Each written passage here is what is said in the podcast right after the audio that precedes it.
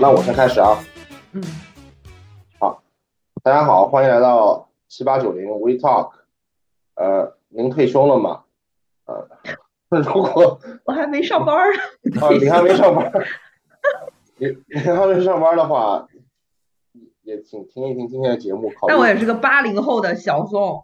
推推销后推销后的 退退销和退休后的生活。对不起，嗯，大家好，我是九零后的 Stan。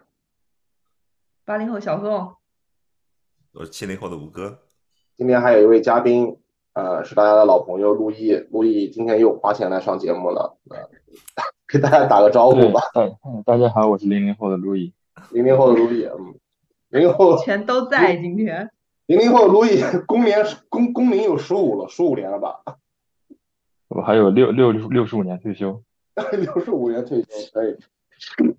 对，最近的话，呃，这个退休的问题好像国内外都炒得挺热的，也不是说炒得挺热吧，有一些社会问题吧。啊是延长退休年龄的问题。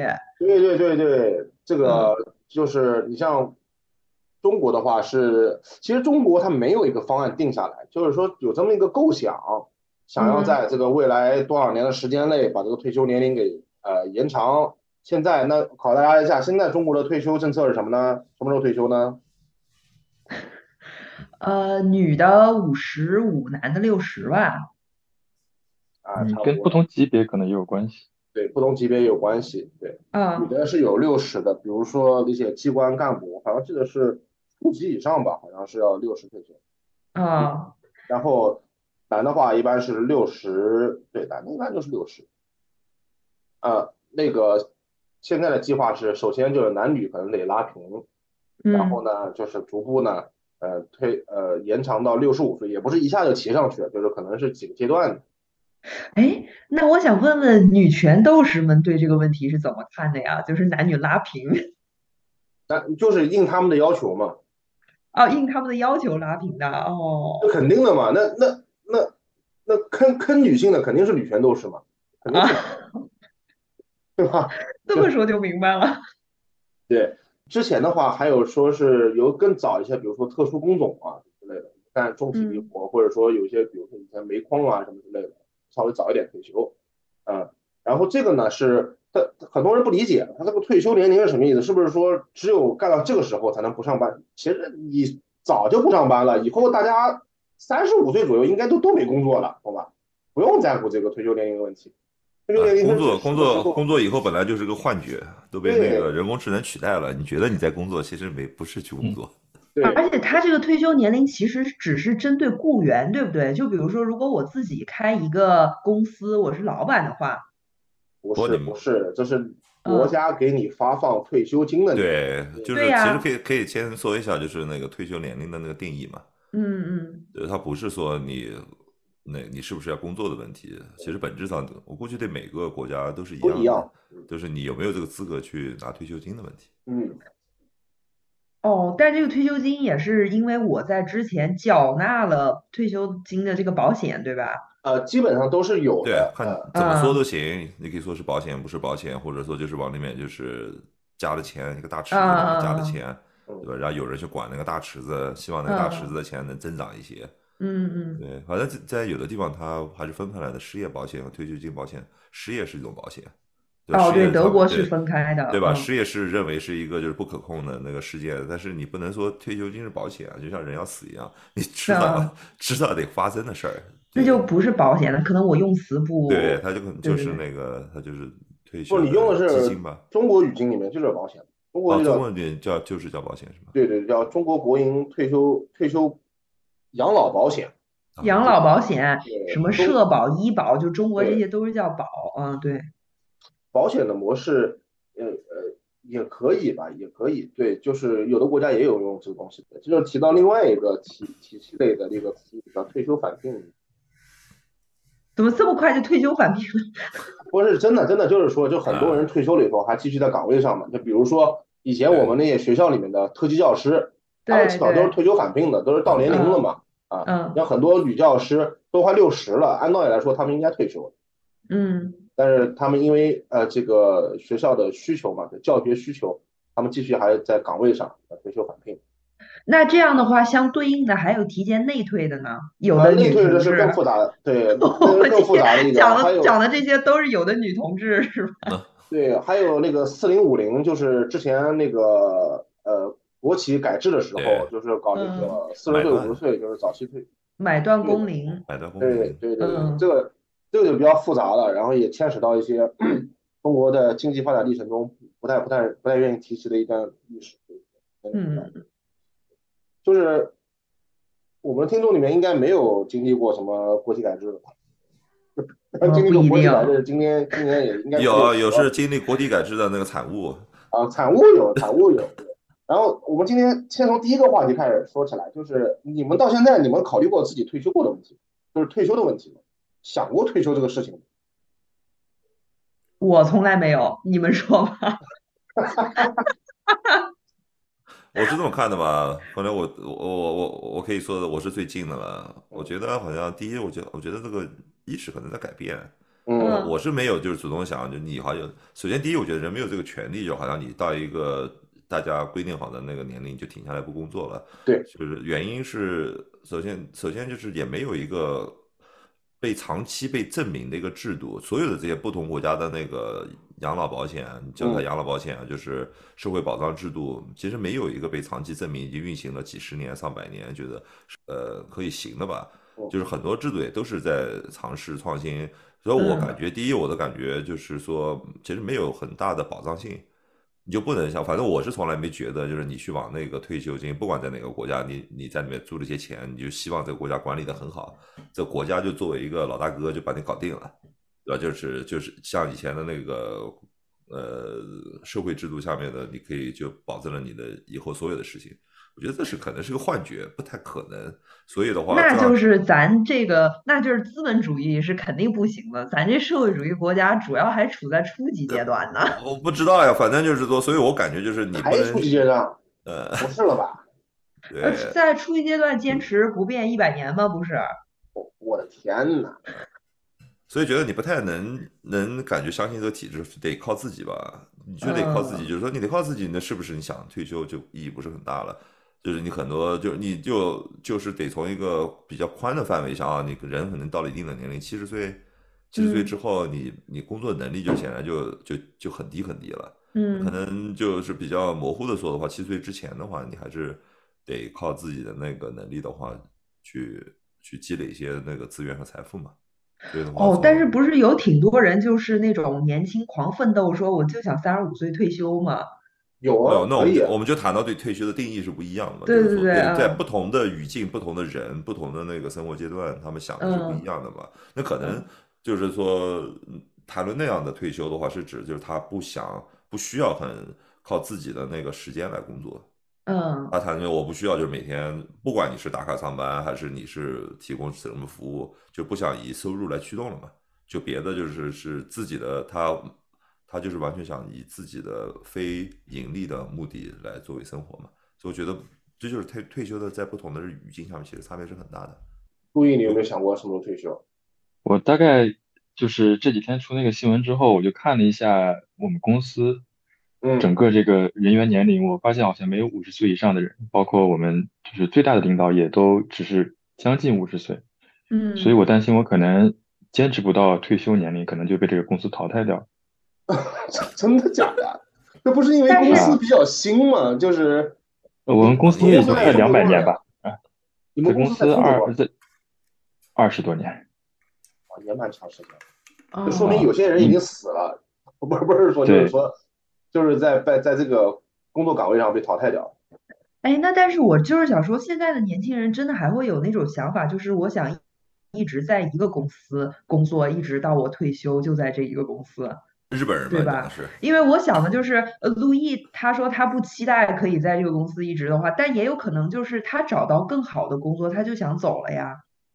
这个就是刚刚咱们说的，到底对退休定义是什么呢？你就如果说到国家规定六十六十五岁只是给你发了钱，那嗯。你你可以看看你的退休金，其实你在考虑到什么通货膨胀，一一个月给你个，我我六十几岁的时候，一个月嗯。给我个一七八千块钱，一万块钱，其实可能我希望那个时候退休金来说，对于我来说不是一个影响生活品质的一个东西。那你说嗯退休几次退休对我来说有什么意义呢？可能无所谓，想多干就多干嘛。这个，退休金这个里面啊，这个讲到这个年金，年金呢就是金融，金融呢就要听这个 Stan 老师讲，耿教授，葛教授讲。退休金里面有个重要的概念啊，叫退休金。葛教授今天不是很清楚，你们觉得呢？我清楚。清楚吗？你不是很清楚，你现在人很酷，你现在整个人说你的人设都很酷，我现在很酷，我还在倒时差。原来导师他是吧？啊，就是说退休金里面有个概念叫退休金替代率。什么叫退休金替代率呢？就是比如说啊，你从那个岗位上退休了，然后你拿一个退休金，对吧？再比如说你现在的退休金是这个五千块钱人民币，然后呢，一个月，对，暂且不谈一年吧，啊，嗯五千块钱一年的话，属实是 有点，呃，五千块钱人民币一个月，然后你这个岗位同期如果在职的人，他们的平均工资是多少钱？懂吧？就比如说你这个岗位在职的人，比如说平均工资社会上一般是一万块钱，那比如说你嗯干会计的，啊，大概是一万块钱，然后呢，你现在退休金拿五千块钱一个月，那么五千除以一万的话，就是除出来一个百分之五十，这就嗯。是一个退休金替代率啊。那有没有可能就是说，呃，虽然我和这个人是在同一个岗位，然后同时退休，但是我们俩拿的退休金差别蛮大的。绝对差别大，退休金不是这么算的。对呀，对呀，啊，不是那他，我就是嗯我就是说他就基本的，它是按平均嘛，社会平均嘛。啊，平均的，OK，嗯，对，就是说你拿了一个四千块钱、四五千块钱，然后平均的社会上同样的工作人拿一万，那你的退休金的替代率就是百分之五十。嗯，啊，我还想问一下，退休金这个东西，它是地方性财政，还是说是全国的？呃，现在是省里面在管，然后全国这个调控。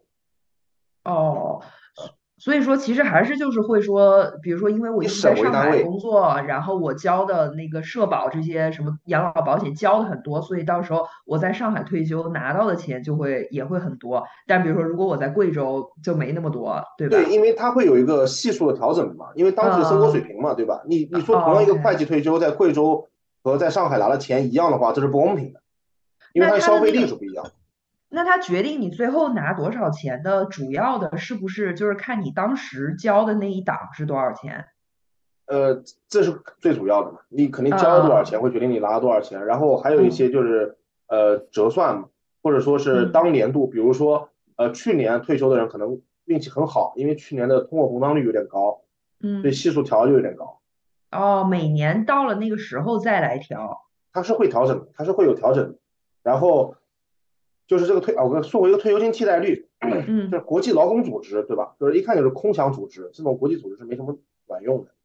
就是国际劳动劳国际劳工组织，啊、国际劳工组织说，低于百分之五十五的替代率嗯就是践踏人权，嗯。懂吧？啊，真的啊？当然，这想想看退休金我我在看我在看我之前一个月的工资单啊，嗯，里面有这个养老个人部分，是不是就这个退休金啊？应该是个人缴纳的部分，个人，然后单位应该还会有还有一些单位对还要给你缴纳一部分，两部分加在一起。嗯，呃，单位会是跟我缴纳同样金额的吗？呃不一定，看他定的，嗯，有可能是一比一，有可能也应该是你一半儿，他一半儿吧，就是比较，呃就就看他单位怎么定的，不一定。嗯但这个是 regulated，这个不是单位可以控制的，这是在每每一个执法区域都是一个相同的制度。它有个 bottom line，它有个最低线。但是你有的单位你像你像以前那些加州的大厂，它如果是对吧？？对，它如果是说自己待遇好的话，它就是说你像美国嘛，就是 401k 嘛，对吧？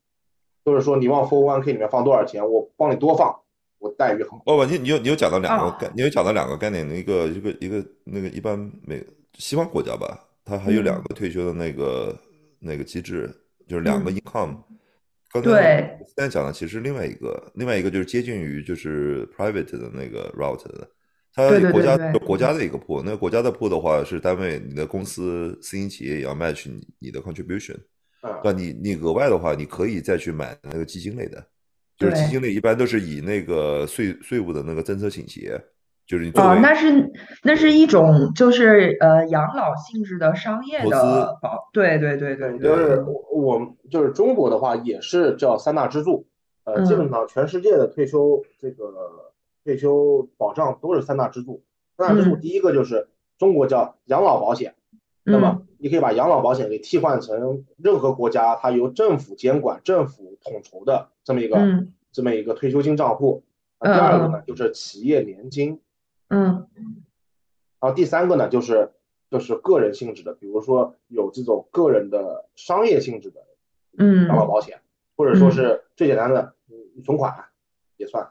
嗯，明白了，对啊，最后讲的那个，在美国的情况下，那个第三个第三个 leg 里面，只是个人投的时候看公司待遇，有的公司的他会来就是匹配，你投一块，嗯他投两块，你投一块，他投三块，你就看得出来这个公司牛，给你钱多。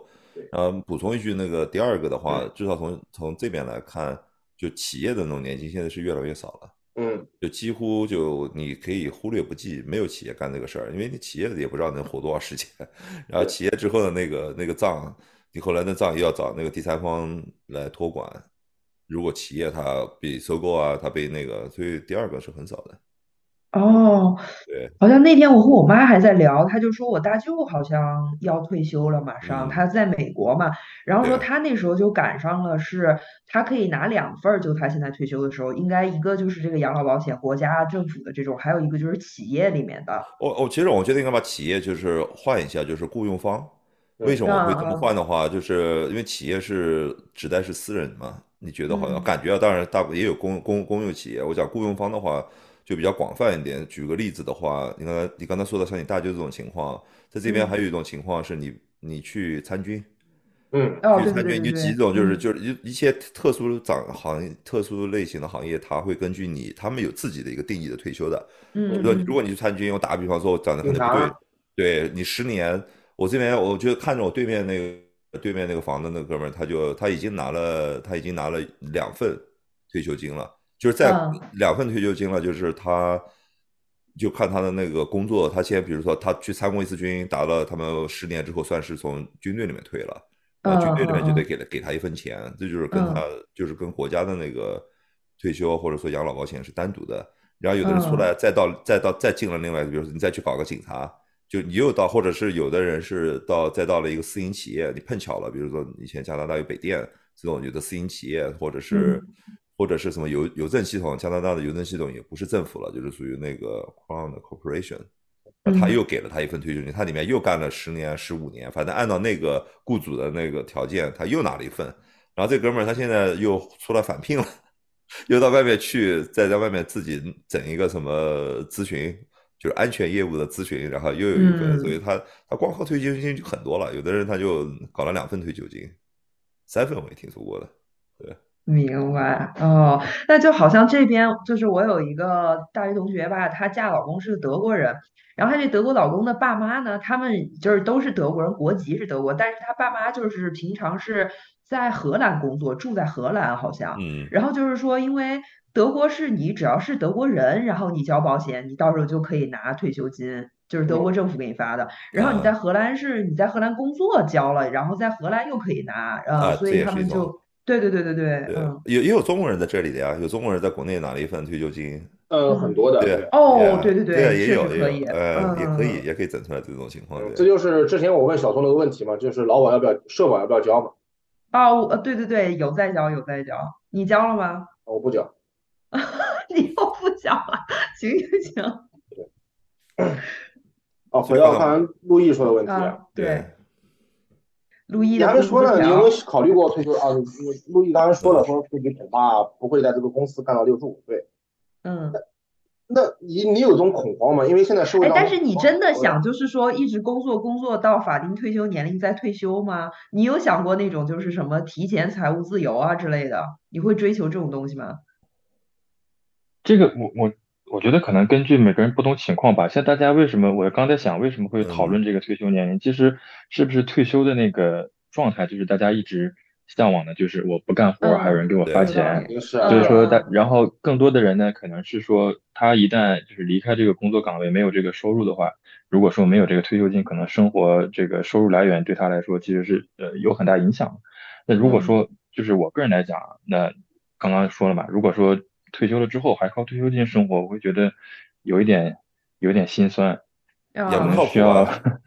是的，就是你你怎么知道那个时候你很少有什么社会说你就可以靠退休金生活，很少。嗯，这也不一定吧。那我觉得有的社会还是给了你这个假象他就这么说，可 可可就是在宣传里边，或者他所有的指向就跟你说，你就可以那个时候靠的那个就是那个存在的大哥给你搞定了。但我觉得陆毅刚才讲的那个让我去想，就是退休对很多人是有不同的语境下面不同的意思嘛。其实我觉得那个嗯退休还是很多层面可以想的。第一就是嗯呃从收入来源的角度，就是刚才小松也问的那个问陆毅的那个问题嘛，就是你有没有想过这些？其实我觉得第一个就是你的保障的层面，嗯就是不是存在一个就社会上给你有绝对的保障，你就不用担心了。今天你生下来在这个体制里面，你不会说因为你比如说生病啊、年老啊各种原因你活不下去了。啊，对，第一个社会福利体系，啊有这个第一个层面，第二个层面呢，嗯就是说人怎么看待生存的意义了嘛？哎呦退退休的问题，就是说你活着干啥？就是你今嗯天早晨起来，就有的人说我想三十岁就不干了，那是真的是在讲我想三十岁之后就是是财富自由，就是我不需要通过我的每天早晨起来捡食物啊，去朝九晚五的去上对班他可能他还是在这社会上价值，对，他在社会上其实很有价值，白他有可能嗯他是去给小孩做公益，他去去给那些嗯就是那个城市里面没有社会背景的小孩，给他提供一些教育，给他提供帮嗯助。他也可能去做看上去一些不靠谱的事情，比如他去旅行，但是他可能其实对社会在产产产生价值。就最嗯后的那个那个分界岭是在于说，你一个人是怎么看待你在社会上存在的意义嘛？你可能到一定的年纪，我们讲七八十岁之后，对吧？你就可以拖拖完八十岁之后，你可能意义是很难体现了。你可能存在的意义就是大家给你每年来过个寿，能觉得就是能象征我们这个家族还能那个基因很好之外，你你你说他要真真的就是说给社会有什么价值？我觉得是可能很难吧。我觉得这个就嗯就大部分人可能在那个时候对这个社会，甚至包括自我也是很难，就是有自我实现之类的。我们就在正常情况下，我们就在七十对我之前报过一个驾校，然后那个教驾校那个那个其实就是开那个驾校的老爷爷，呃，他已经七十多了，反正，然后但是他每周还是要去就是上就是教上路的那种课，对然后他又说，因为他又觉得如果每天他只是坐在家里面看看电视，然后跟邻居聊聊天，他就觉得这一天过的就是什么也没干就过去了，所以他一周总还是要安排一些这种，就是对对他来说也不太费劲，但是是一个可以接触外面的事儿，他觉得他还有点儿用。对对，我觉得可能嗯是就是说，其实最终还是一个大范围还是一个人生意义的问题。如果你就想我们这个人类进化的，可能一开始没有人去想这种问题，后来也没有人想这个问题，因为嗯你得生存嘛，大家就不用去想有没有什么意义的问题，大部分都是为了生存。你一直得干活，对对对对这个家族、对这个家庭或者对整个这个村庄得提供价值。没有人去讨论你是不是那个要要不要去工作，要没有生活有没有价意义，而且你的养老也不是一个问题，因为那个时候的养老那个系统很简单，就是宗族性的养老系统嘛，对啊，就是就是那个 tribe 啊或者是宗族类似的嘛，没有人谈论这个问题。其实退休完全是现在现代生活中倒腾出来的嘛，所以我们在现代生活中搞出来的那个就是保险机制，想着退休，人现在重新谈这种退休问题，最终还是一个生存意义的问题嘛。你到底就是，我觉得退休这个概念就是这个工业工工工业文明它高度发展了以后，然后开始有一部分人要求这个劳工权益了，才慢慢嗯妥协出来这个东西。其实你想往以前的话，什么退休，这就是人能干就干了，对啊，嗯而且你的价值是在转化的嘛。你原来是在前场，比如说那个作坊里面前面干的事情，你可能是在后面，你可能到最后就是说就是完全就是经验啊，凭对啊，你可能就是提供你的那个看法，就就就没没人谈。我觉得在以前肯定是个伪问伪命题，但我跟你？说，退退休以前，他有这个年龄限制了以后，他他最最大的社会影响是什么？就是他为了掐一个社会退休年龄，去给年轻人新的劳动力腾出位置，对其实是强制你退出劳动市场。对，以前在计划经济下面也是这样，就强制你嗯退出劳动市场，就是对，所以我觉得，如果大家三十五岁以后都主动退出劳动市场了，不要是不是就可以把退休年龄给取消了？呃不要参与劳动市场。你不要参与劳动市 场。对，因为我最近啊看了一些新闻，就是说说是这个有一三十七岁的大哥找工嗯作，找了好多工作，到最后面试拒绝的条件，那原原因都是因为年龄。对，对，呃这个央视啊那边讨论的。我记得之前好像就有哪个呃什么，然后他说就是其实我们这个就是招工是没有什么年龄限制的，但是我又不能写没有年龄限制，所以我就在上面写了好像是什么三十五岁以下之类的。但是其实你如果是个四十岁、五十岁的，我们也不是说不要。然后我就嗯想说，可是当你如果是超过三十五岁的人，你看这个你根本就不会去投啊，就是这什么东西啊？他其实在考验你的这个这个坚持和战术。能力。对，就是你像公务员也是，公务员报考也有年龄限制的，对对吧好像是三十五岁，公对吧？就务员好像是你比如说上嗯面这个 这个大哥们在骂这件事情，结果自己说那三十五岁以后不要报考公务员，嗯对吧？就是所以说这东西很难说，所以我觉得就是唯一合理解释就是中国可能是 NBA 你？就全中国其实是 NBA，因为在 NBA 三十五岁的话一般签不到合同，全都是打职业篮球了，其实没有人在工作。嗯，所以三十八岁还能打，就只能当总统了，是吧？三 三十八岁，那肯定有关系，我跟你说，肯定上面有关系。对，啊，我我对，想但是那你我说你你说那个就是用退休年龄呃卡出更多的那个工作岗位，对那那现在那就是延长工作年龄，就是其实说明我们劳动力是不够了，是不是？中国中国很很，我觉得不是中国的问题啊。其实吴哥，我以前跟吴哥说过，加拿大德国也是这样吗？刚才讲的也是一样的，是那个铺不够呀。不不不，我说我说加拿大也有这个问题，是什么问题啊？是一个矛盾，就是经济学家定义这个社会是绝对劳动力短缺的，对不对？你像加拿大社会绝对是，那那为什么要搞移民这些东西？这是经济学长期定义的，你们是绝对是劳动力短缺的社会。嗯嗯中国现在也有人在说，中国是个劳动力短缺的社会，其实是的。你像年后很多那些南方的工厂开工啊，都很困难的。你包括很多，你像我爸他们，就是那些什么度假酒店里面招一些服务员什么的，都挺困难的，嗯嗯对吧？对某有劳动意有，劳动意愿的人短缺，对，没错，有劳动意愿的人短缺。但是刚才陆毅讲的事情也对，很多人其实现在找不到工作，或者说三十五岁以后找不到工作什么之类的。那么你这个延长退休年龄呢，是不是让这些人的工作机会更少？因为你想，我相信能干到六十岁的很多人，已经你想基本上要不是技术很强，或者说是呃这个很能混。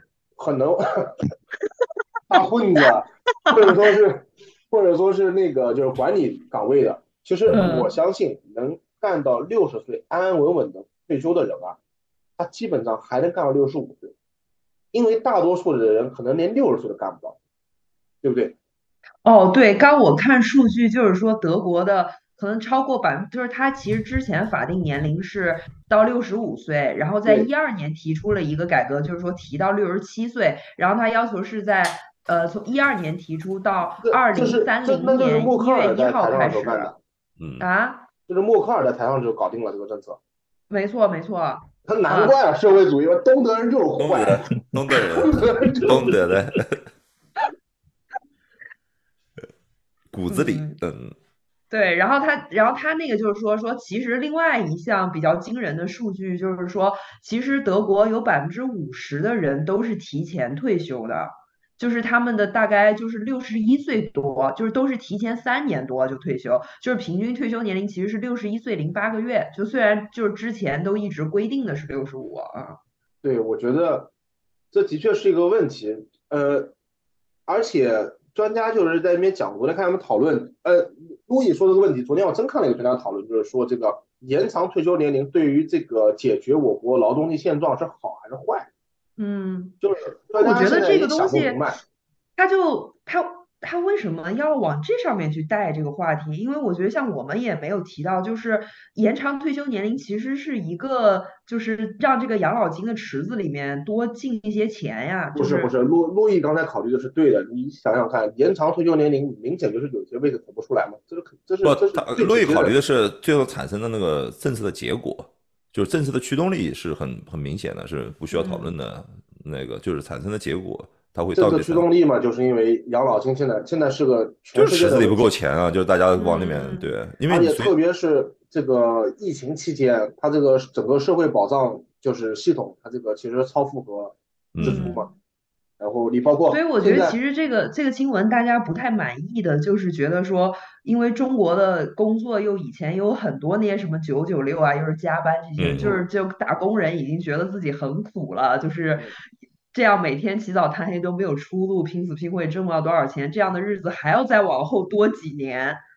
对，我觉得，我觉嗯得就是大家想的这些问题还是太简单了。就是刚才陆毅说到这个，就是说，呃，如果他自己退休了，天天就是每个月就是靠着等这个养老金，也是挺惨的。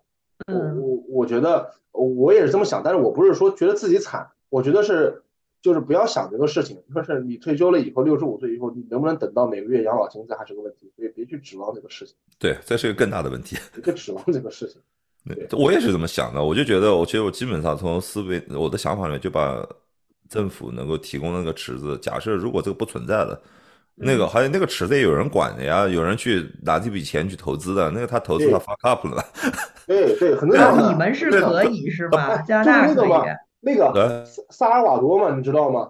萨尔啊，瓦多他们就是拿那个国家财政资金全部去投资比特币嘛。对啊，你嗯你把它给爆了呢，对，所以我觉得从我的角度来讲，假设对我今天就是当往里面池子里注钱，你得计划好，以后那钱一分都出不来，有可能你怎没有的。对，你怎么弄？就是我们讲的，就通常的三条脚嘛，就是一个就是我的天对，靠那个池子，靠一个证，靠那企业，企业我觉得也不靠谱，你就很早早的，都企业可以说爆了，没了，这钱没了，我给你就是即使你在加拿大，你会这样想吗？我就这么想，我觉得我我觉得个人我就这么想，谁知道你你怎么知道？你怎么知道？你今天看见了，对，特别是特别是现在这个时候，吴哥想就是特别的合理。我相我相我相信吴哥如果是在八十年代参加工作的话，他可能不会考虑这个问题。但是今天这个这个时间口，对，因为我的我生存的时间很长了，我不是说我现在已经就是开始就是已经已经需要指望这笔钱，他那他肯定希望这个制度越稳定越好，我赶快拿到这笔钱，嗯我每个月拿。你知道时间，尤其是年轻人嘛，我觉得一个最好的假设就是这些东西都都是有可能是个幻幻觉。你觉得你得想别的办法，我觉得就是第三条腿，就是得从个人的那个角度，从个人的角度，你你有一个比较强的那个那个财富的那个支持，你有一个财富的支持，我觉得这个可以，这是唯一的一个希望。我觉得，我个人觉得，有的人可能选择现现在国家的号召也是，国家国家的号召是这个呃继续增强第三支柱在这个退退休呃养老中的作用。第三次注入就是个人储蓄，知道吧？所以说，其实国家说这个话，它不是在什么推卸责任，而是在给你提醒啊。我我觉不是得，提醒，他也在做一些事情，比如说啊，就是嗯我以前呃，你像西方社会很发达的，就是商业退休保险很发达，嗯对吧？嗯，中国以前不太发达，他的意思可能就是政治上给一些支持啊，去发展这一块业务啊，这的确是在做的。那作为一个个人的角度来说的话，我就我就我就不说，我就比如说北欧国家跟我这么去说的话，我肯定打他。我说你这个北欧国家就不能这么说，而且事实上我认识的那北欧国家的那些人的话，他们因为他们的那个税收是很高的，对，对，他们的那个就是说他们的稳定感是很强的，他们绝对会骂政府，就是很强的。你就是收那么高的那个税，你先跟我说我要按那个商业的那个解决方案来那个，那肯定那肯定就是不合理的嘛。那在有、哦对，那在有的嗯国家就是、那比如说在在德国的话，就是他们都不会想到还需要买这个，对啊，就是德国人他就是这么恩温。对，我觉得就是说，如果一个个体来想说，我给这个制度你付出了很多，你不管是通过税收的形式，还是通过嗯你或缺了那个我讲一个不知名的一个政体的下面的一个人说，或者是他对这个某一种制度表示强烈的服从，就是嗯你这个制度叫我干嘛干嘛，你叫我当兵就当兵。对吧？你叫我你叫我怎么样就怎么样，你叫我往到到到哪个区域去哪个区域，就是对这个制度强烈的服从之后，你换给我的结果是说你还要靠一个商业解决方案。我觉得这个这个下面的就就想象一个村子里面的人说，嗯我对你的村子我就已经很服从了，你叫我干嘛干嘛。你家说我养老你不管，你不管我老了，那你自己想办法，那肯定不行。如果这村子本来就说，哎，我们就是那种就是西部荒野模式，嗯我们对你没提什么要求，大家都是个人单干，对吧？我也没有教你给这个村子里面去修庙修啥，我都没叫你了，对不对？你愿意也也没叫你交税，那你自己养老靠自己，我觉得还行。但现在就是说你 不这能个村子活不了太久。对，但我的问题就是说，你可以去挑，对吧？但如果就是说你，你就是说你这个村子是那种就是什么都叫你干，然后你回过来说，那我觉得这个就不合理了。嗯就是只只只知道你付出，然后不给你好处。嗯，但是那我们继续说，我刚刚想问的问题就是路易的把工资单给拿出来了，就是好多人有个错觉，就是呃西方比如说欧洲和北美啊，就是个税特别高，那其实中国个税也挺高的，那只不过没人没人意识隐，藏的隐藏的感觉，对吧就是你不感其实觉到，挺高的，因为我那天看算了一下，也挺高的，很多也都是百分之二十多以上嗯，二十多还叫高啊？德国四十。啊，这么高？二十多是算高的吧？从那个税收，我觉得那个对十几到二十之间是真的，其实过二十都嗯可能算法不一样吧。我我不是，但他交的高其实没关系，他只要保的多就行啊，因为这钱还是你的。不，这就是一个人的不一定啊感觉嘛。你有你有啊不是的，我在法国交那些永远到不到我头上，我也不会回去工作了，我也不会回去哦，那倒是。那倒是，嗯白嗯交了。不，还有就是，嗯，是这个税收交了以后是拉平整个社会的嘛，那么你就看你在社会中处于什么位置嘛。所以说我我以前经常就是跟我妈说嘛，我说加拿大什么人最最开心？穷人，比当对穷人最开心，嗯真的，对吧？你你反正我贡献不了啥，然后到时候保的都都都有，然后就相当于你们给我交钱。嗯。但我我也可以提供一个旁不同的一个视角，就是很多年前一个一个一个白人跟我说的，很很坦率的跟我说，我从来还没想这么想，说你交不管你在哪，你交很多的税或者你交很多东西的话，你不要觉得就是对你是，你要去想你是在你给自己就是说，就像黑道，你交安全买安全，就是你要去想，很多人如果对，如果你不出这笔金的话，有的人会，也对，就也会来，就是你就想你就想，在美国就是有的州或者有其实是他在二次分配，在弥补对这个社会贫富的差距，它是一个对维稳的一环。嗯，对，就是你就要想你要，在美国有的州你愿意去啊，就是你的那个个税很低啊，但是人家把你给崩了，就这个是的，我原来那个邻居就是魁北克人，他也跟我这么说的。他说就是交税，他说你要这么理解，他税就是你在这个社会里面的准入门槛，你还想不想在这个社会里面混了？他说你要是不想不想在这个社会里面，可以，那你不交。他说如果你还想留在这个社会里面，你就得交，就这个道理。这是一种色告，我都不可证啊。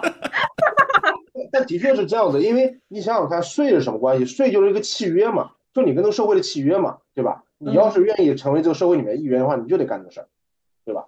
如果你不想交税的话，那你就但是我有的选吗？你没得有的选可以啊，可以啊，有的加拿大真有人这么干的，农村就有人这么干你可以 declare，你不是你可以 declare 你是自己的那个不交，你可以 declare 什么我是自己的一个那个呃，对啊，我那天看一个什么小我在法国住的时候，嗯，呃陆毅你说吧。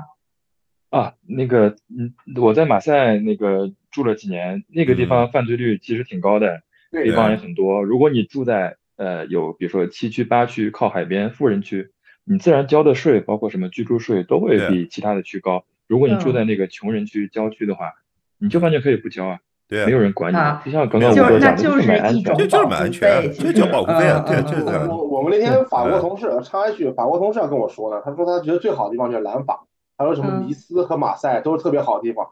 我说那这么好的地方，你为什么不住在那个地方？当地人太差了，受不了了，已经，嗯，对太差。只能抬头看，天气比较好。对对对，他就说天气比较好，然后你要喜欢运动啊什么那个地方的话，真的是一年四季都可以出去玩儿什么之类的。然后做做生活也挺，成本也不是非常高吧，生活质量也挺高，他就是人不行。嗯 对，然后像你说那个呃，你想就是 declare 你不交税也 OK 的，嗯你可以去税务局，对呃，就说你自己过得多惨，那就可以不交了。这个很主观的，他们因为之前我们上学的时候要交一个每年的一个叫居住税，嗯，然后你如果去的话，你说啊、我在这上学我没有收入，他说那你上学的钱呢？你说爸妈给，那就完了，那就让爸嗯妈再给你付这笔税。你说我没有钱，没有任何收入，我来上学的钱都是借的，那好的，那你这个税就不要交。嗯嗯，哦，呃策略，是的，呃，就是永远要装穷人，我装我很或者惨耍赖。我来上学的钱，对对这这不是跟我以就可以前朋友去那个法庭里面去跟他说他不想付，啊他不想交那个超速罚款一样的吗？就是那他交这个税，其实它相应的也会用在一些地方，就是说这些人他们只不过是，就是大部分人可能没没，就是只是交了而没有享受那个税所带来的。肯定享受的，你怎么肯定享受到你在这社会里面，你怎么会不享受呢？对哦，是的，你你家门口的井盖坏了，肯定是你交的税修的呀。对呀，就这个道理。这么大的范围，OK OK OK，对吧？因为像像德国路上，你说有个树，那树就是你的钱种的，你不交税的话，那你以后就不要从那个树里面走。啊，所以说税不是他们专款专用的吗？而是是整个一个大池子吗？是专款专用，对啊，这就是很很多很多渠道啊，它是专款专用。对，我们扯得有点远。刚才我们扯得有点远。刚才我讲的那个地方，就是说，其实从 Stan 讲的那个角度，就是从谁来 benefit，就是很多就是是不同社会阶层的嘛。就有些社会阶层 benefit，你要去想的话，你就是有一些社会阶层得承担这个成本。嗯，如果他们不 benefit，对，就像我们就有任何的，比如说税务政政策啊，或者是养老保险政策啊的改变，就想，哎，我也不获益什么呀。是社会上另外一拨人获益，但你得去考虑这个问题。如果他们不获益，他们就会变成这个社会的问题。嗯，这就可能把这社会给砸了。你愿意吗？对你愿意？我我还说我还说一个问题，就是说我跟我那个邻居说，我说比如说啊，咱们市政的税每年要花很多很多钱，是干嘛？公共交通，对吧？嗯。那么你想说，有些人我有些人一辈子也不坐公交车的。对。对吧？我我从小家里面人开车，我长大了以后我自己开车，我从来不坐公交车。我我我花那么多钱去搞公共交通干嘛？他跟我讲了一个特别搞笑的，他说如果你想想看，没有公共交通，这些人都去开车了，你的车在路上还开得动吗？嗯嗯，对吧？他说还有个就是，比如说很多人他根本负担不起自己开车，那么你去一个餐馆吃饭，可能那个服务员都来不了上班的。嗯嗯嗯，对不对？对，就比如说像中国的那个高速，不是是。你使用者才交费吗？就是你过高速的时候，一个一个一个一辆一辆车收。但是德国的这个高速，它是一一项税，就是你只要是人就得交。对对对对，嗯。所以你就看这些东西的那个层面是不一样的。你就想，可能不是直接受利于你，但是如果旁边的人受利，那对整个社会环境都好。对我我是想讲，就是整个很多东西的话，就是你回到一个小村庄的模式来说。就大家有没有觉得能找到适合自己的村庄？第一，你有没有选择选择村庄的权利？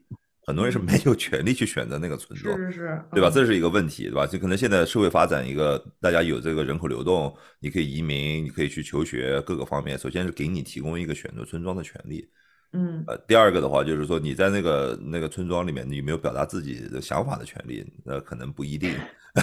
对，然后那个第三个就最终就那个村庄有没有给你提供就是真实的那个社会保障？就不管你是哪种人，你是喜欢我就哎呀，就是比较不太想干活，对吧？我也不是社会的捣乱分子，但你得让我活下去。嗯，那你这个村庄也得管着我。那有的人就是比较积极啊，就是总是考虑人生，去干点事儿。我就喜欢，对吧？去挖池子、挖沟子，我就爱干这个事情，我愿意去跑。对吧？你得给我点回报，对不对？或者至少能够认可我。所以最终这个问题就是这个，大家有没有觉得很安全？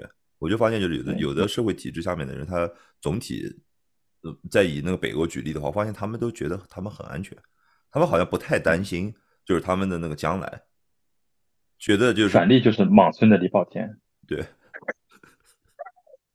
黄标用梗，李有田，对。嗯，李有田和李宏伟。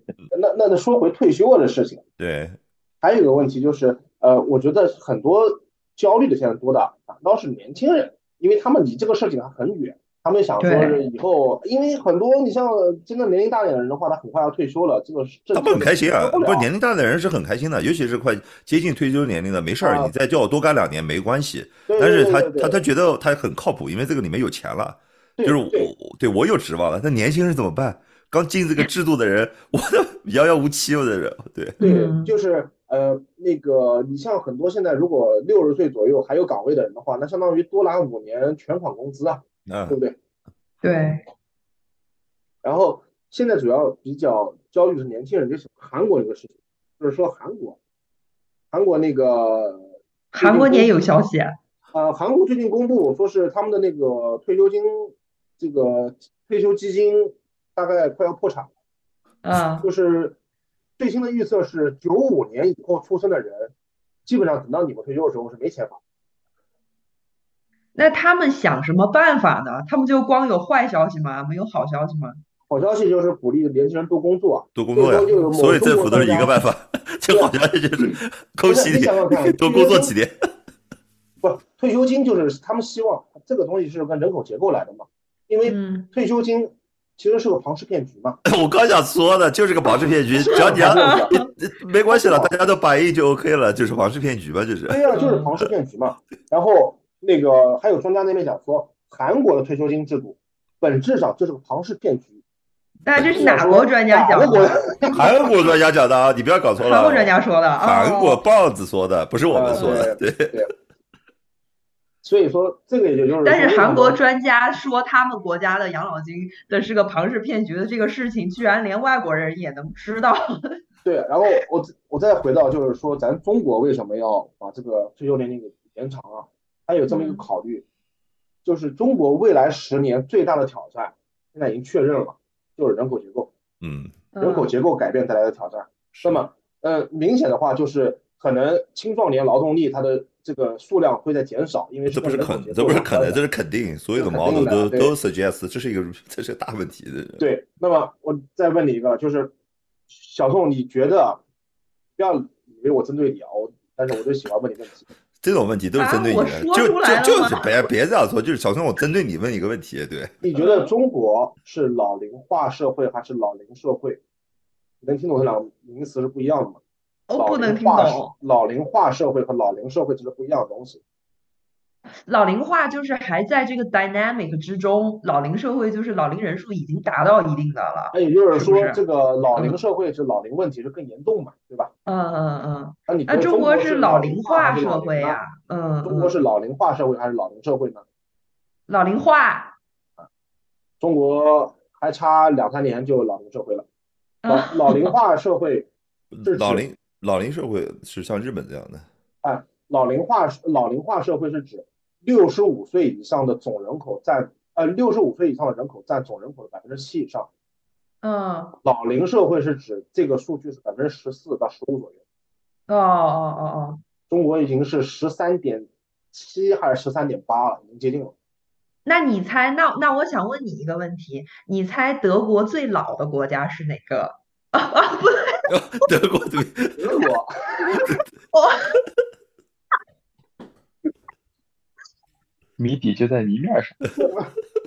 你猜我国之中最蠢的是哪个？对，就德国是欧洲最老的国家，仅次于日本和我看那条新闻上，它写的是仅次于日本和意大利。我不知道为什么它仅次于意大利，但是是欧洲最老的国家。意大利在哪里啊？意大利被踢踢踢因为德国人没有把意大利当呃当成欧洲人，从他的骨子里，可能是 懂了。不过意大利人都不是欧洲人，德国都不是。对，全是外码。对，所以说就是我回到这个老龄社会的问题，就是可能我想啊，就是延长这个退休年龄有一个好处，就是可以让这个养老金缴纳的这个基数啊，它在延长这么一段时间。嗯。比如说这些人，比如说原来六十岁退休了，然后六十岁以后就开始领钱了，他不。他不对这个养老这个保险进行贡献了嘛？嗯对吧？延长他年龄的话，相当于就是多交点钱，多交点少提点儿，两边开源节流。嗯，而且而且还不错，因为你想想看，你想这个一些大的一些企业或者什么之类的，能六十岁以上继续再干到六十五岁的都是什么人？都是管理层，人上人。对，都是人，对，就是人上人啊，对啊，你不是普通老百姓，不是普通职工啊，对这些人对养老保险的贡献是不少。但我前几年也看一个那个视频号的一个一个小视频，他就说那些什么大公司能看吗？你说你说你说，就是说大公司的 CEO 给自己开的工资都是一块钱，这样他们就可以避税。对啊，但是反方向讲的话，他确实没拿那么多钱。所以这些人都不是人上人，他们根本不是人。不对，他真不是人。这是人和神的分别了嘛？我们现在在讲的，我们本来在这个世界上面就有两种人，人和神。其实还有，你要再想，还有更大的一个层面的问题。你考虑是不是工作，是不是有退休金？有，你有没有想过，人在人类历史上面，每个人存在到目前为止还是有价值的。你确实是，就比如说你现在有人口贩子，对吧？你要去贩人口，这个人口嗯确实能产生价值。劳动力劳动力，你有没有想过一个问题？其实将来人能不能产生价值是一个很大很大的一个问号，就是你是不是一个真实的劳动力？就是说你是不是真实的能够很多价值可能不一定是靠人口产生出来的。哦，吴哥，我跟你讲这么一个观点，你我我已经想过这个问题了。你你觉得人以后在，比如说啊，咱们现在就是说这个 AI 或者说这个机器人儿对已，经可以很普及了，已经可以做社会层面的很多工作了。那么嗯人最后的价值，你知道是什么吗？就问问题啊，你好你你说我我已经有答案了。呃，啊，可以是很多，但我想人的知道你价值是什么想说的呃人的价值是消费，消费啊，呃这就是整个西欧社会的问题。西欧社会其实通货膨胀它控制的还可以，你知道为什么吗？就是我那天看了一下，就是说这个微欧盟为什么是个伟大构想，而且它实践了以后，现在很多人还是觉得欧盟是个伟大伟大的这个项目，它还是应该做，是因为什么？就是因为西欧长期面临的问题是在于他们的产能是长期过剩的。嗯嗯嗯他们的对消费品的制造能力是极强的，但是因为人口在缩减，或者说嗯呃年轻人消费能力有限消费能力有，就是说就是比如说是这种思潮吧，因为西欧有段时间年轻人是很反对消费主义，他不愿意买东西，就愿意穿旧的，就愿意就是过一些普通的，呃就是很普通的生活 Patagonia 对，嗯。所以西欧的消费一直是个问题。那么嗯消费需求最高的，就需求这个方最高是哪里？东欧，中国。或者是东欧。啊，东欧的产能是有限嗯，是那个嗯物质短缺的国家，其对，是物质短缺的国家，而且嗯东欧的人口也多。然后他们说，当时问题是东欧没钱，东欧人特别想买东西，特别想花钱，他没嗯钱。嗯那先让东欧富起来一点，嗯，然后让他们有能力了，他们是超级愿意消费的。所以说，把东欧给西欧给拉一块，这是个伟大的构想。实际上，欧盟很多年的运行，它的确实现了这部分的，就是把欧盟内部这个经济体内部的这个供求给拉平了。嗯，然后欧盟、东欧，它的经济就是整个的消费能力也上来了，嗯通过统一货币，也避免了就是整个因为货币不同外汇的因素造成的一些金融风险。对对所以说欧，盟整个来说还是比较成功的一个构想。当然了，它问题肯定很大嘛，因为盘子太大了，你想这么多国家合在一块儿，盘子太大了，肯定是要出问题。但是我就想到那不是我们今天讨论的主要，我们要对，我就想到了人的人人人的这个意义就是消费，以后就大家都是嗯。买手，嗯。以后可能以后人就不用工作了，就是每年我觉得账户上可以获得一笔钱，就是就是王多鱼，你知道吗？就是想要怎么把这钱给花了，就是人的、人的这个所以整整个这个社会上面的对于那种养老保养老问题的那个讨论的话，其实最终还有很多大家都是生存的意义感，还有啊，我们前面讨论那个安全感嘛，就是安全觉得安全感这是很大的一个问题，对吧？吴哥你今天好飞啊，是因为你输了个中分吗？整个人缩下去了，好吧，我这凳子好吧，对，你了，你支棱起来，小伙子。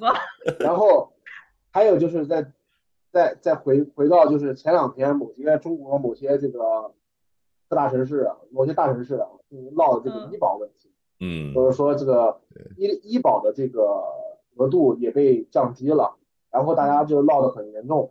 其实也是一个一样的道理，就是人的安全感，就大家总会觉得自己快要看不起病了。对，我我们这个秀是七八九零嘛，我可以提供一个那个七零后的资深七零后的那个视角。对，这就是其实人。其实人人的那个社会啊，我发现啊就他并就是你姓什么姓社姓资可能不是很重要，但就是原来你在那个那个这个这个这个村里面 还用那个村，就是他的他的他的他每个个体的感觉。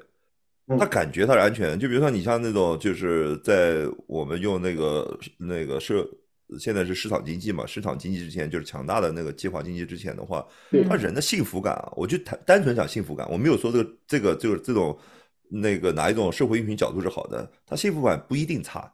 对呀，我我回想对呀，说他的兴奋真的，朝鲜人多幸福啊！哦，那那那那对是不那不谈，那不谈，不我讲我们就比如像那种那种感觉，就是大家没有觉得，就是至少你感觉到你是会被照顾的，你感觉上嗯。有一个东西存在，能解决你们的纷争集。体，对，嗯。集体有这个单位能解决你的纷争，反正你觉得就是说有一个有一个有一个算法，有个制度，你按照这个，比如说你做几级工资，几级什么几级几级几级，你去做，然后觉得你达到一个那个，然后呢，人也没有太大的那个差别。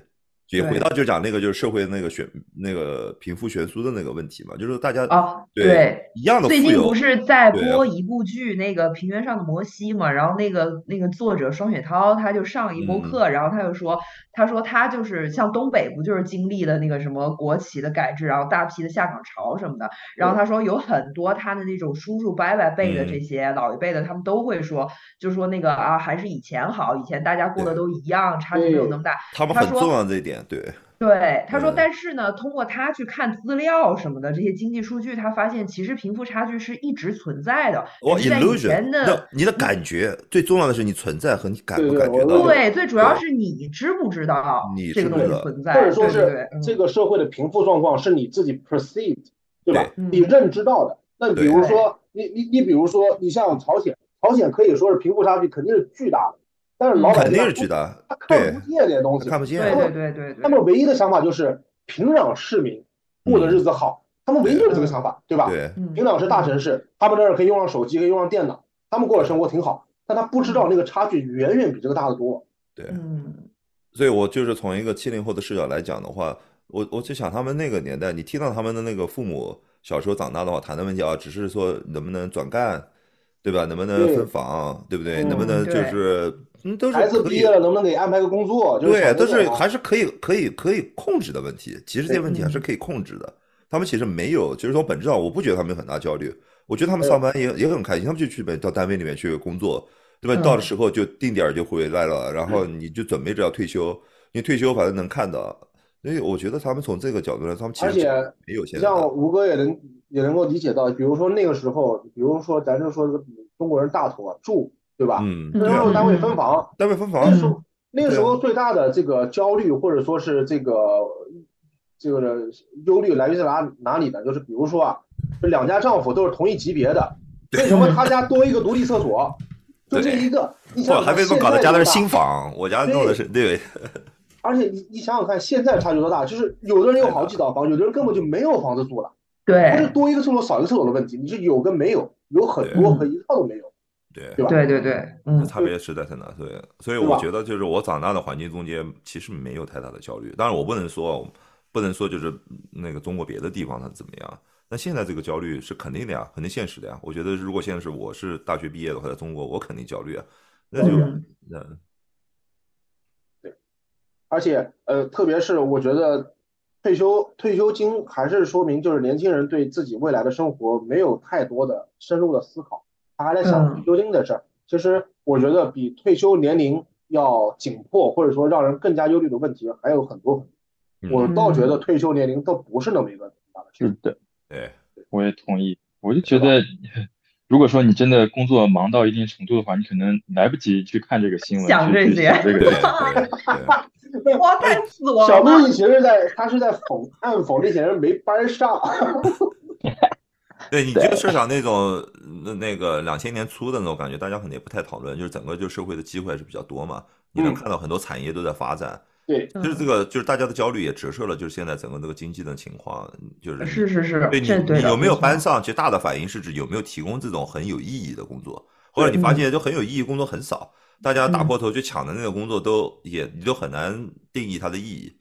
对，也可能这种都找不到，所以说，或者是你这种在工作的人就很难进入那种就是工作觉得有意义的状态，就很难进入进去。吴哥讲的真有道理。不过我觉得，我觉得是现在工作的意义太多了。嗯。现在就是而且一直在变，有可能比如说最近几年这些呃视频主播什么的，他们对对一些可能没有那种咱们所谓那种稳定工作、正式工作的这些人来说，这个可能是他的一些工作意义。嗯。那。可能过几天发现自己试了试，发现好像这个自己也做不出来，那可能他的工作意义又变了。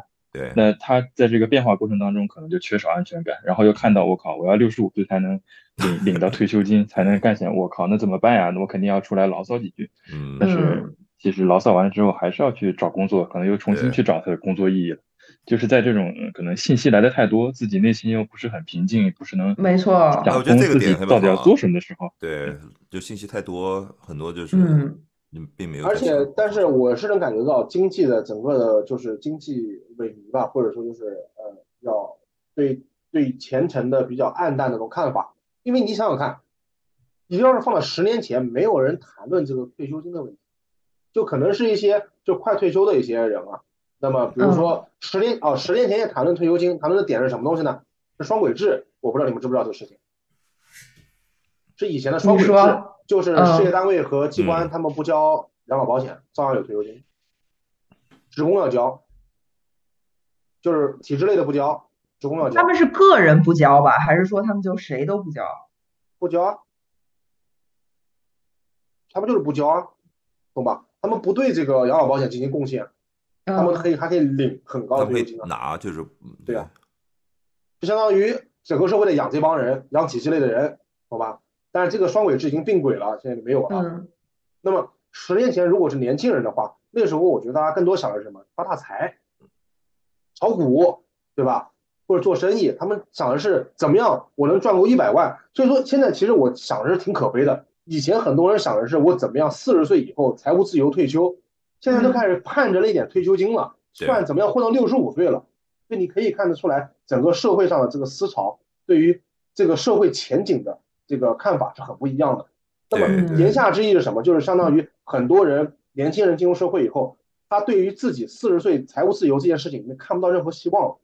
哦，十年前是有希望的，你想很多我又可以做生意啊，对吧？我我炒股票啊，我炒期货啊，我很快就赚到一大笔钱，我就不干了。那现在大家不说，嗯觉得已经做不到。所以就是之前也有一个讨论，可能是相关的，就是说这个为什么中国年轻人这么喜欢进体制，这么喜欢这种呃有很有保障的工作，其实也是可以反映这个。对啊，这肯定是高相关性的嘛嗯。你就看现在那么嗯想，对，肯定是有高相关性的。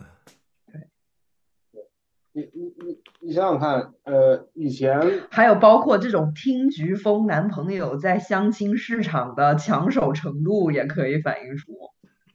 都有相关性。对啊，对啊，对啊。但是我就觉得，就是从这个呃前几年的一些，比如说十年前的一些发展路径上进行揪回来，因为 五十年代听菊风也很流行。啊，以前不是听菊风，以前可能是什么那个，就是工农兵风，嗯，对，嗯对吧嗯嗯就是溜过来了嘛，就应该这样子嘛。我们什么体制、这些都是折射就应该这样子。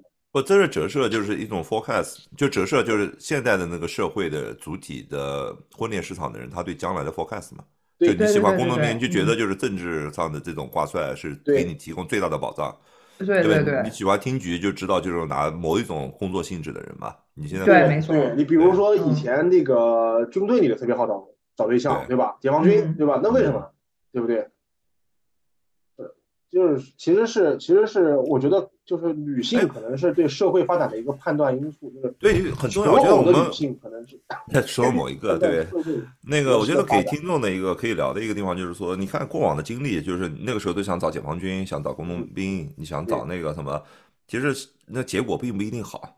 就大家也不用太焦虑，就是说，因为每个人嘛，就是看到现在，你看到现在，你觉得这个，对你不用太焦虑，就是说过去的也没过去的也没 work，你对对对对对，那时候比如说东北的时候都愿意找那个大钢厂里的，呃对对结果到了九十年代，钢厂里的都下岗了，也是会变的对啊预料不到的。那个时候还有那种上山下乡的，比如上海的那个小青年跑到那个农村，就特别喜欢找那个那个农村的，这个也不行啊，那 就那得。那可能对对对对对所以不要不要焦虑，不要焦虑。可能那你现在觉得没有的，不一定是好东西。对，嗯我我觉得特别是生活在 中国的话，那更不用焦虑，因为父母辈的一个又一个故事告诉我们，你们对中国的所有预测都是扯淡。对，对，所以就是应该算命，哎，真的，对吧？对就是真的就是你个人命运算命就行。对吧？就是就是那个那个前两天我在群里面说那个厂里面小六子的故事嘛，呃，对，都说不到了。对他们那天在群里面说说是就是说现在工作几年了，有的人混得好，有的人混得差，对吧？嗯差距拉开了。我说你们不要谈差距，那父母那一代人才是差距呢。我嗯原来厂里面小六子刚来厂里面的时候，农村来的，方便面都没吃过。现在小六子在瑞士洛桑疗养呢，太大了，根本就不能想。嗯，不过你说的是在他在中国纽约和西班牙各有一个老婆，悉尼、悉尼、悉尼、悉尼悉尼、悉悉尼、纽约和和和和西班牙都有一个老婆，对对对对，那就是所有的知名品牌下面都会写的嘛，就是在这几个地方一样的，就是你你想想看，你想想看，这是这是这是八九十年代八十年代进厂子里连快餐面都没见过的人，那这么多年的这个时代变迁，人家已经这差距真的是，所以我觉得我们这代还是能想得通的，就是比如说有一些差距什么东西，其实还是能够理解。父母那一代人是真的不能理解，不知道他们身边的那些人是怎么样混得那么好，或者怎么样又混得那么差的，他们真是不能理解。那我觉得这种情况一直都有。就刚刚我不是说嘛，现在那种主播每，嗯尤其在我在杭州现在，这种情况太多了。那个这种随随便便的就变，成那种嗯，嗯，随随便便去去扭一扭就一个月赚个大几十万、上百万的很多。对我觉得这个也是很多很多。对你心里不平衡，也是因为就是你觉得你付出的比对方多那么多，为什么你没有得到成正比的回报嗯呃，付出方向错了呗。啊？不是算命算错方向了，不是，我觉得有没算对有几种啊，一个就是这种就是直播或者说是短视频行业给整个社会带来一些假象，就比如说呃杭州最多的是什么东西，就是街头采访，对吧？随便拉个主播过来问一下啊，你这个什么问一些问题，什么你多高啊，对吧？然后三围啊，什么星座啊，然后你一个月挣多少钱啊，对吧？然后你就感觉那些人说话就明显带着，对不起，我不是侮辱江西啊，就明显带着很浓重的江西口音，完了说十五个，对吧？然后当时你想想看，你自己九八五毕业的，你在公司里面当分析员，你一个月工资两万多，你以为是人上人了，结果江西口音的说十五个，你当时人生观就崩了。我跟你说，真的，真的就崩了。我朋友就是这样子的嘛，他就受不了了，他就觉得他在上海工作已经很不错了，然后就看那些主播动不动都是说都是说什么一年大概是一百来万的话是保底吧，他说天哪，他要再升两级才能拿到一百来万，这些主播就已经一百来万打底，真的就是当然了。但是最近的热点新闻又告诉我们了啊，那些主播家里面有非常不成器的弟弟啊。啊，也是伏地魔啊，也也是伏地魔。不是，我就是说，就是说，这首先是真的假的嘛，对吧？很多你说这些很多东西也是不真实的。嗯，他们你说他拍个段子什么东西的，而且关键问题是，他说十五个，很含糊，你都追究不了他法律责任。他说十五个什么了吗？你自己啊，想的是十五个气，球，十五个气球，啊 对看来我们这个我们这个这这期是不是还有得气球来解一下了？气球开得气球解完，对，这这期的这期的那个片头音乐，到时候就放九十九个气球，九十九个99 Luftballon，哦我们得放得放德文版的，德文版，德文德文版的好过啊！对对对对对。然后就是给大家造成一种假象嘛，所以说现在年轻人的焦虑也是来源于这里。所以你像路易说那个什么直播或者短视频行业，他们收入到底多少是很沉迷的。当然了，嗯不乏其中的一些头部主播，的确真的是一年就是一百来万、两百万，甚至几百万都有可能，的嗯，确是这样子。那所以说路易讲了好几个点都很好嘛，还有就是他那个传播很快，对就就很多问题是以前很多事情都在发生，就像那个对对主播的问题，大家能看见，你今天就嗯能看见，关键是能看以见。前不知道下面是信的，对，直到有一次，呃，我去参加了一个飞盘局，那个确实是我朋友的，就是哦朋友的女朋友组织的。人家结束了之后，真的开着兰博基尼，开着迈巴赫，开着阿尔法走的，我们都在旁边抽烟休息，说啊歇一会儿再走，然后默默的在开着自己车走的，很尴尬。想着下次去再玩就得租车去了，要不然真的没脸去。你你你下次你下次就说你下次就说你说我是坐公共交通来的，他说家里面的车都不开了，因为我们的地球要完蛋了，你们知道吗？不，你们在关心吗？他下个月我还要去纽约参加一个峰会，我们的地球要完蛋了。是的，我刚给三体发过消息。对，ETO 组织了大会，对，呃呃呃，不是，我真觉得，我真觉得，就是打败这些豪车唯一办法就是公共交通，公公交汽车，真的 已经站在道德的制高点上去对。道德上，嗯嗯对你跟他说，原来我也开兰博基尼的，后来格莱塔给我打电话以后，我决定不开了。哦 哦，对对对，嗯，是我那个嗯，可以，就是这这种其实呃怎么说啊？呃，焦虑其实一直都存在。然后你你你这种你平时身边你总觉得哦，大家说可能网上东西是假的，当你真看到的时候，你可能是就麻痹自己说啊，嗯，他赚到这些钱。你身边真有人碰到这些的时候，可能两三个关系你就能接触到这么一个呃赚了不是大钱嘛，它肯定是比你能想象的这种付出收获比较，或要者说你一下子差脑子里距很大的到你怎么样才能赚到那个钱呢。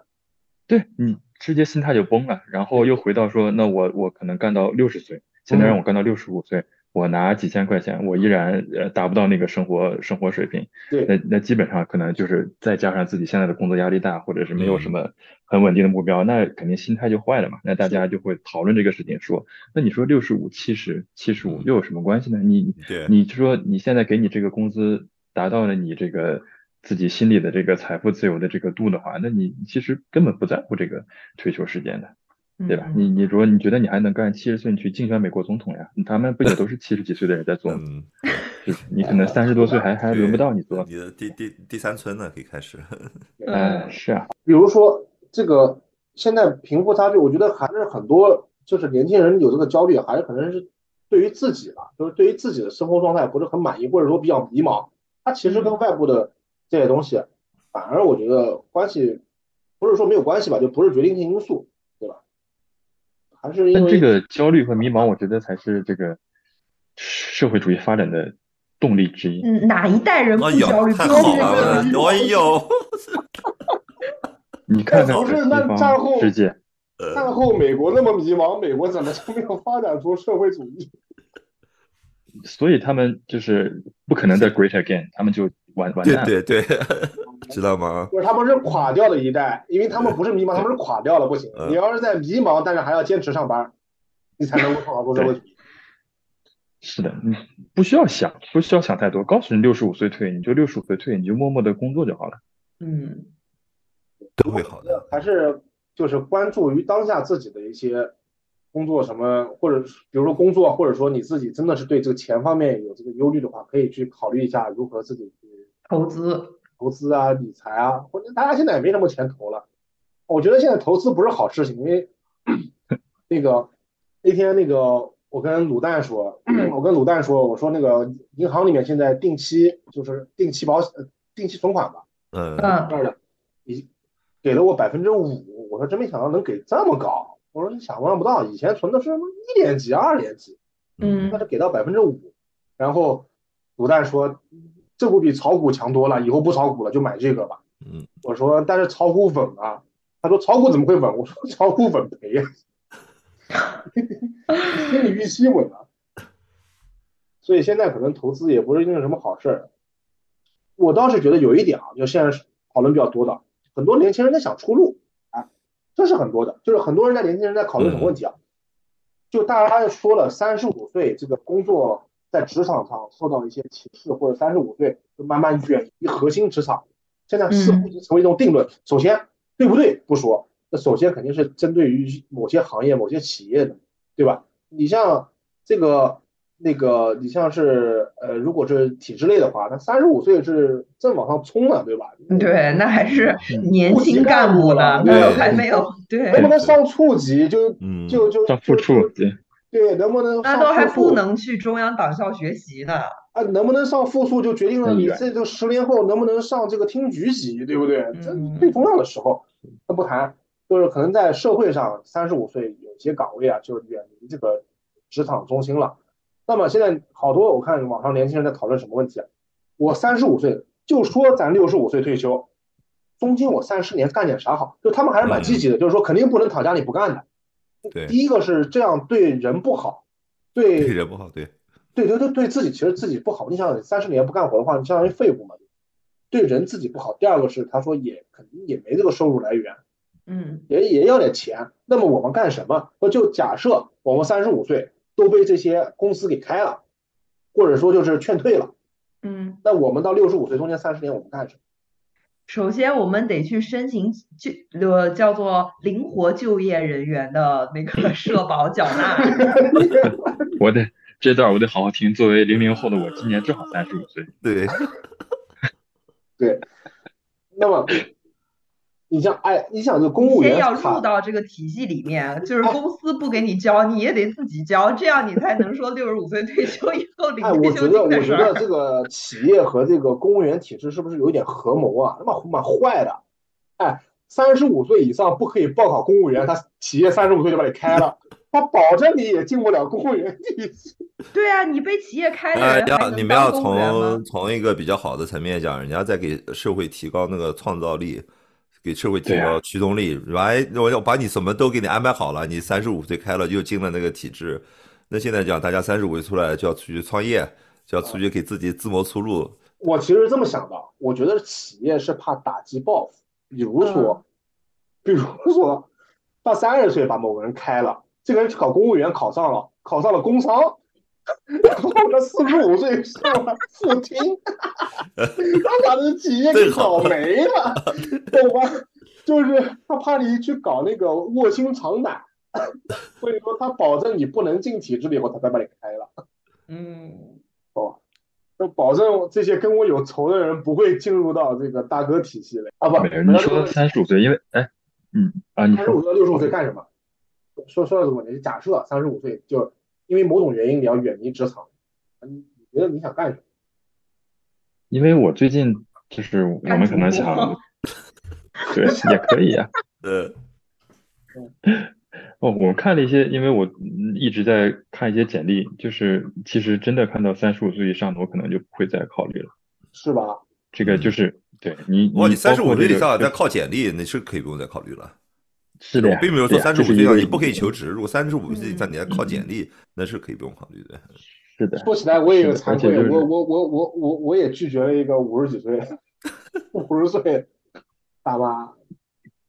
嗯，但是我觉得，反正就是你有能力的人才，其实他和那个年龄不是特别强相关。但是关键是大部分人他没有什么能力。不不不不不，我跟你说，现在这个社会啊，还真不好讲。我跟你说一下，这个就是说这个五十岁大妈的问题。五十岁大妈绝对是很能干，五十岁大妈在传统那些办公室体系内，她她很多工作做的绝对是一流的。嗯但是现在的话，有很多这个就是呃办公这个软件啊什么东西，对啊，哦，被 Slack 取代了，你不用你。这不是真的是这真的是一个门槛，因为太多了。如果你没有接触过这个东西的话，我说实话，人事部门是有理由、正当理由怀疑你适应不了。嗯嗯那是很嗯成本太高嘛，你可以说讲的就是对，因为从企业的运作来说，最终是一个成本选择。对吧？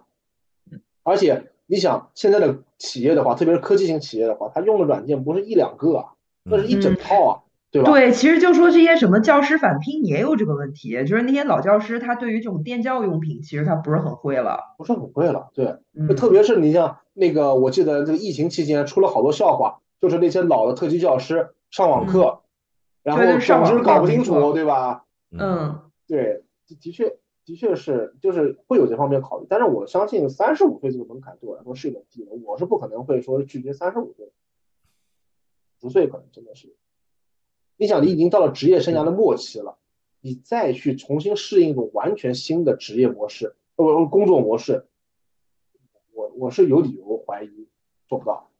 嗯，呃，回到刚刚小杜一说什么三十岁、三十五岁干嘛？他也拒了三十五真的岁我觉得可能直接不看，嗯，对，那你你可能三十五岁，如果说找不到这种合适的工作的话，那我觉得其实自己出去创业也不是一个坏的选择。我反而觉得刚刚大学毕业的出去创业，反而是有点愣头青，就是可能哦会我觉得这个这个观点是会比较大。很好。的，对，的确是，对，而且是有统计那个证明的，实实际上是从那个创业成功的话，四十岁附近的话，不是那么显那个大家看的那么明显，但是从统计上来说，很多其实是四十岁左右的，它的模式就是因为就是在前面它还是积累了很多对行业的那个理解，那个太有典型的这种一大些愣愣头青就出来，或大学没毕业就出来的话，是很有很好的宣传效果。它的那个它的娱乐价值是很高，它的那个新闻价值是非常高，但其实嗯。从成功的层面来上，并不是特别高。就对就我爸他就说说嗯。这什么鼓励大学生创业什么，其实是在让二十岁的人创业的方法来套五十岁的人的钱，因为这些人都是拿爸妈的钱来创嗯。业的。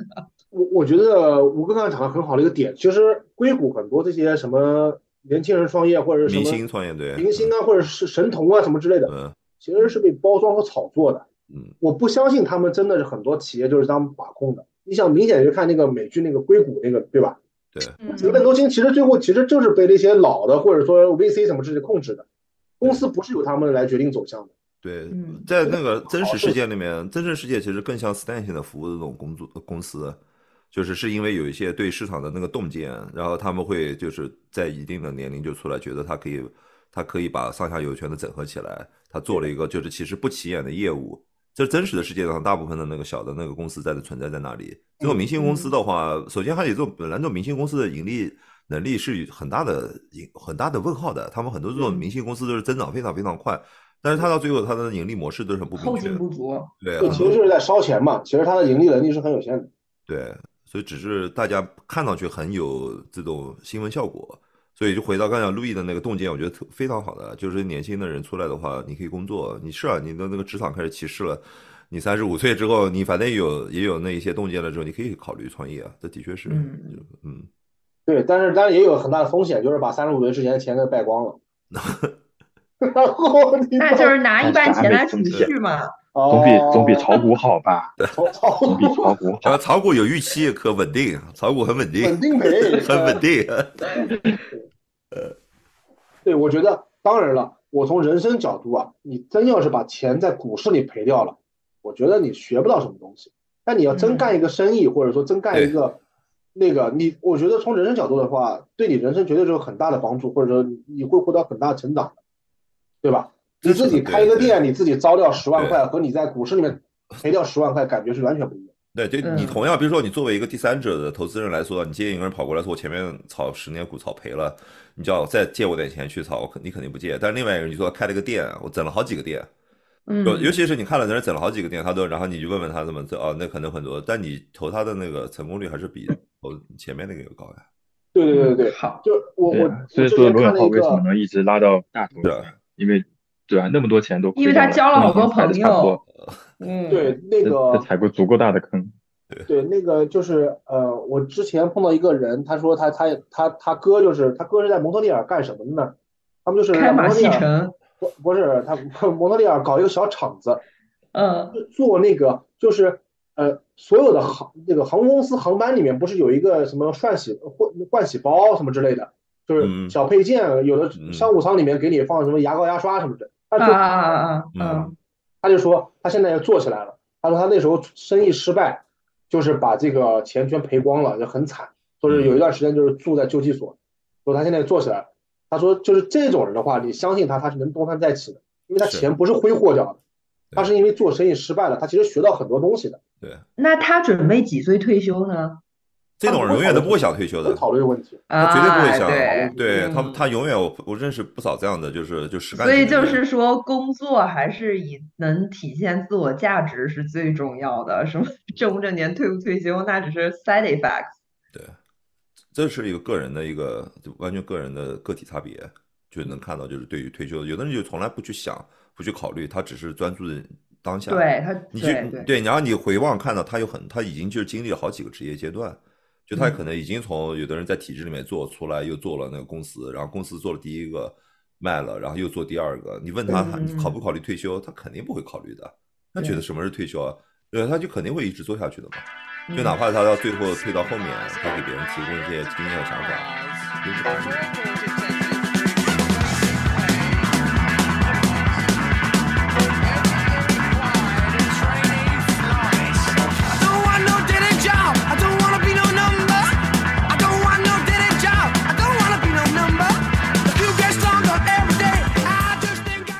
上就是本期节目的全部内容，非常感谢你的收听与陪伴，我是小宋。